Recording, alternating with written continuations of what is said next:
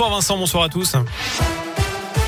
Et une info pratique pour débuter avec la 89 qui va être fermée pendant quatre nuits à partir de lundi. Plus précisément, trois tunnels vont être fermés pour cause de travaux de maintenance.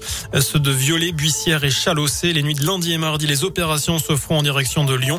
Ce sera dans l'autre sens dans les nuits de mercredi et de jeudi. Des déviations seront proposées. Plus d'infos sur radioscoop.com. À la une de l'actu, jour d'action, de grève et de mobilisation chez nous partout en France avec des rassemblements à saint à Rouen et au Puy ce matin et à la mi-journée.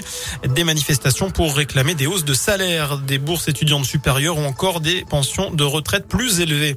À propos de pouvoir d'achat, les tarifs des carburants devraient encore baisser puisque le prix du baril de pétrole est presque revenu à son niveau d'avant la guerre en Ukraine. Pays où une bombe russe a atteint un théâtre abritant des centaines de civils à Mariupol, un acte délibéré d'après le président Zelensky, alors que le mot enfant était écrit en lettres géantes en russe sur le sol. Le bilan est encore inconnu. Chez nous, on est toujours sans nouvelles de l'homme de 90 ans disparu depuis une semaine jour pour jour à Saint-Romain-en-Jarret. La gendarmerie de la Loire a transmis ce matin une photo plus récente de cet individu. Vous la retrouvez sur radioscoop.com et sur l'appli Radioscoop. Hier, un hélicoptère est venu en renfort euh, des, des enquêteurs et ils sont venus malheureusement avec l'hélicoptère, mais en vain pour le moment. La peine d'Ivan Colonna, suspendu pour motif médical.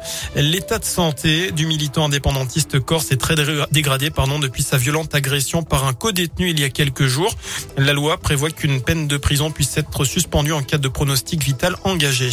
Du foot, la billetterie est désormais ouverte au grand public pour ASS Marseille, match prévu le week-end du 2 et 3 avril, alors que le COP Nord est d'ores et déjà rempli pour cette rencontre. Avant cela, les Verts, vous le savez, recevront 3 demain en ouverture de la 29e journée de Ligue 1. Aux alentours de 30 000 spectateurs sont attendus dans le chaudron. Enfin, Didier Deschamps a dévoilé sa liste pour les deux prochains matchs de l'équipe de France, match amicaux contre la Côte d'Ivoire et l'Afrique du Sud. Première convocation chez les Bleus pour Nkunku et Klaus. Merci beaucoup Sébastien.